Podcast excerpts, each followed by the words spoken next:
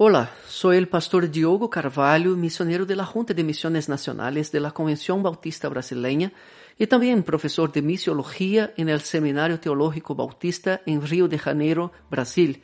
Bienvenido al podcast Pensando la Misión de Misiones Nacionales.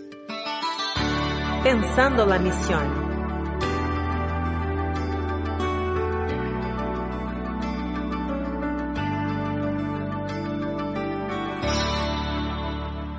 En el episodio anterior presentamos el tema de las próximas semanas, los cambios claves para una evangelización efectiva en el siglo XXI. Hablamos sobre cómo la visión de la iglesia multiplicadora se convirtió en un movimiento próspero entre los bautistas brasileños. Presentamos algunos detalles de la construcción de la visión y su plan de difusión en la Convención Bautista Brasileña y también reflexionamos sobre los factores por los cuales la visión de la iglesia multiplicadora tuvo tanto éxito en Brasil. Es importante recordar que mi objetivo aquí no es presentar la visión de la iglesia multiplicadora como un conjunto más de métodos o estrategias, ni sugerir que sea un padrón que se copie en cualquier contexto. Me gustaría destacar cuáles son los principios bíblicos utilizados en la visión de la iglesia multiplicadora que se revelaron como cruciales para el crecimiento de muchas iglesias bautistas brasileñas en los últimos diez años. Y a partir de estos principios, reflexionar juntos sobre algunos cambios de mentalidad determinantes para la evangelización en el siglo XXI. Estos cambios se pueden usar en su iglesia local, asociación, convención o en su país, ya que se basan en principios bíblicos, no en metodologías ni modelos.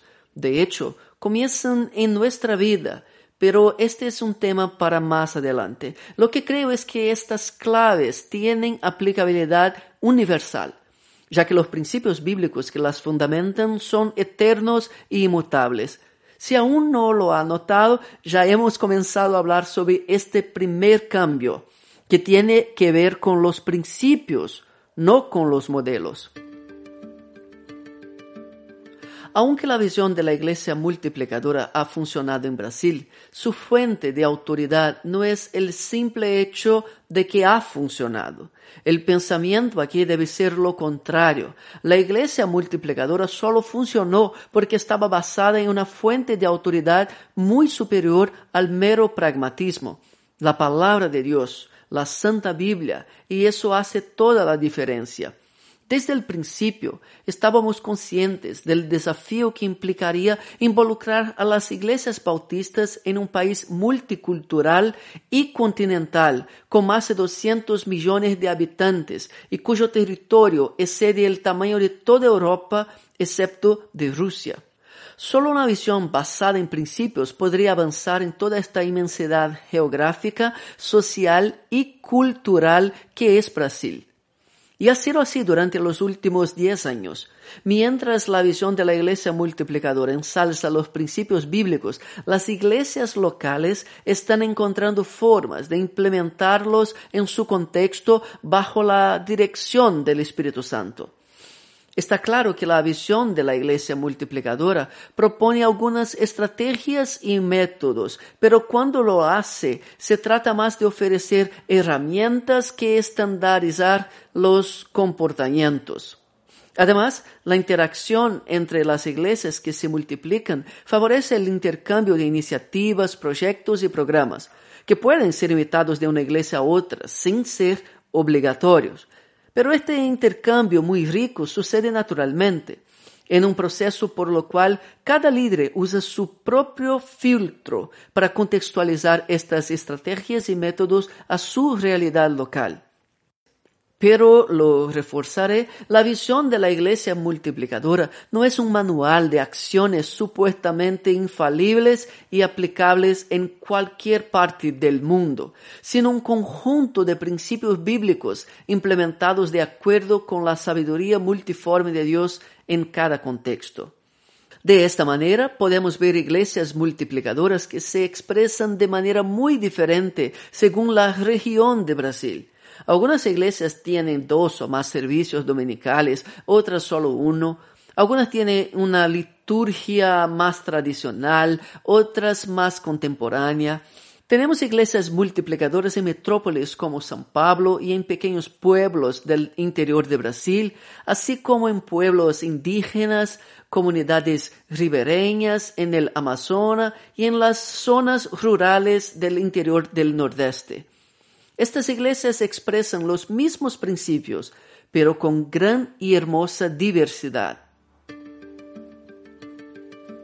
Sin embargo, nos dimos cuenta de que lo que algunos líderes buscaban al acercarse al movimiento multiplique era un modelo de iglesia que pudieran simplemente copiar y pegar.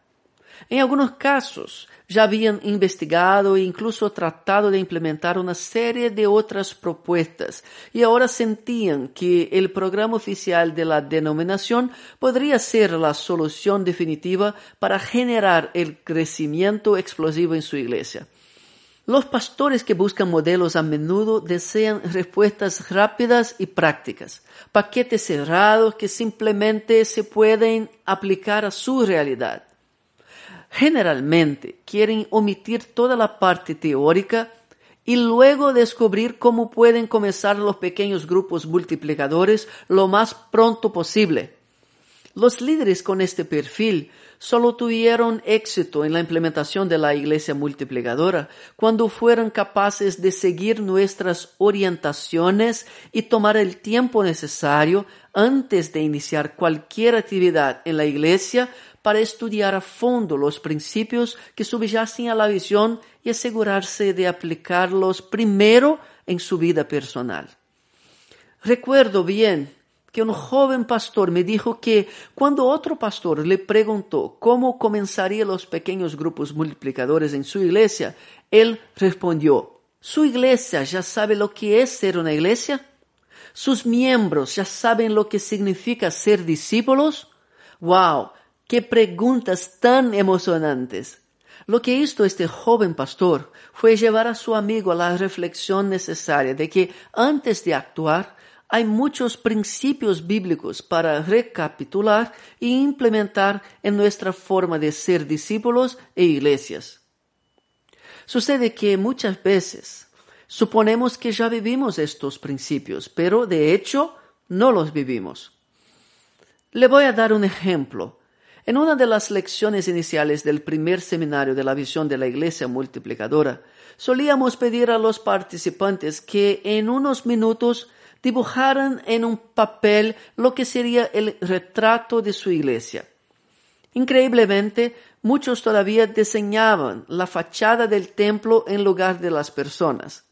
Por supuesto, todos sabemos que la iglesia no es el templo, pero es sorprendente ver cómo la cultura templocéntrica sigue enraizada en nuestra percepción de lo que significa ser una iglesia. ¿Crees que es exagerado pensar esto? Creo que no. Si queremos implementar los principios bíblicos de crecimiento de la iglesia local, no podemos subestimar la influencia de esta tradición centrada en el templo en nuestra comprensión de cómo debe funcionar la iglesia. Por esta razón, para el fastidio de algunos que esperaban una respuesta simple y práctica, el viaje de implementación de la visión de la iglesia multiplicadora comienza con lo que significa ser una iglesia. Y aquí es donde todos tenemos que hacer una autocrítica sincera a la luz de todos los mandamientos unos a otros del Nuevo Testamento para ver cuán presentes están en nuestra práctica eclesial.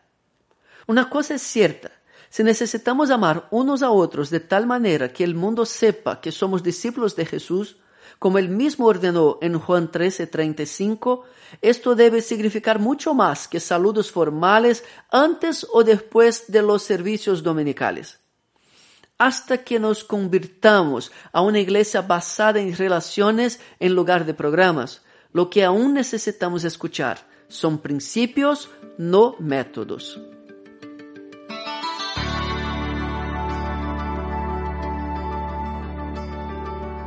Ahora, ¿cómo implementar este conjunto de principios en la iglesia local?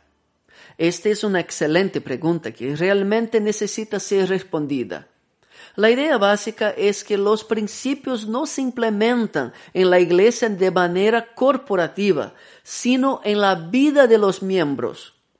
Como le gusta enfatizar al pastor Fernando Brandão, director ejecutivo de la Junta de Misiones Nacionales, la visión de la Iglesia multiplicadora es algo que debe implementarse en la vida del creyente y no en la estructura de la Iglesia. No existe otra manera. Comienza con el pastor. Si usted es pastor de una iglesia y quiere implementar la visión multiplicadora, pregúntese sinceramente ahora, ¿cuánto tiempo ha pasado en oración e intercesión por los demás?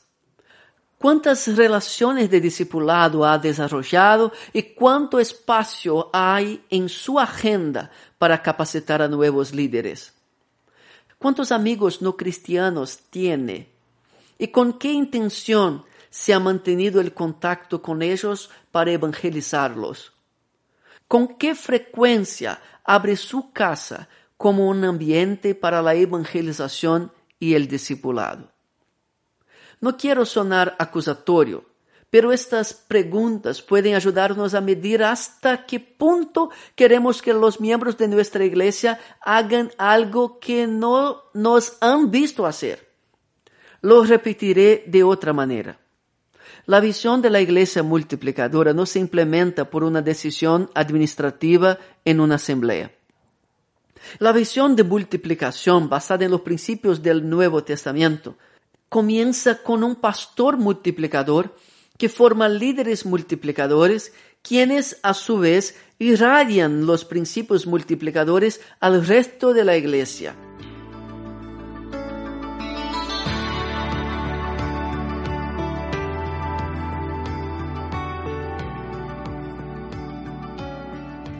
He visto algunas iglesias decir que estaban en la visión de la iglesia multiplicadora simplemente porque pusieron el logotipo de la iglesia multiplicadora en el boletín dominical.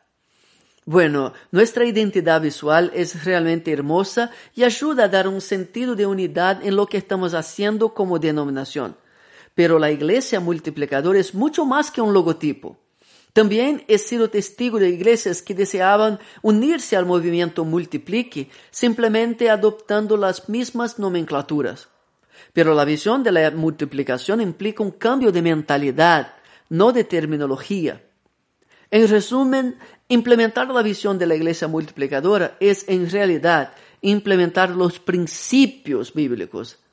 Sin estos principios no hay iglesia multiplicadora. Por lo tanto, la forma de implementar la visión de la iglesia multiplicadora no puede ser otra que abrir la Biblia, especialmente en el libro de Hechos, y comenzar a comparar la experiencia de la iglesia primitiva con la experiencia de nuestra iglesia de hoy. Es investigar los evangelios y las epístolas en busca de todos los mandamientos unos a otros a ver si están presentes en nuestra práctica eclesial. Es inspirarnos en el evangelismo en la iglesia primitiva, que cuando se dispersó, hizo discípulos en todas partes y comenzó iglesias por la acción de misioneros aficionados, como Michael Green llama a los cristianos que no eran pastores ni líderes en la época del libro de Hechos. Querido pastor, comience predicando sobre estos asuntos orando para que el Espíritu Santo quite fuera todas las comunidades y guía a la iglesia a querer un cambio en la dirección del cumplimiento efectivo de la Gran Comisión. Esa es la razón por que la creo que la visión de la iglesia multiplicadora se puede exportar desde Brasil a todo el mundo. Porque no es un paquete cerrado que estamos vendiendo la visión de la iglesia multiplicadora es un conjunto de principios bíblicos que pueden y deben contextualizarse en cada momento y lugar. La visión de la iglesia multiplicadora es un conjunto de principios bíblicos que pueden y deben contextualizarse en cada momento y lugar. Sigue los próximos episodios cuando continuaremos juntos pensando la misión. Que Dios le bendiga.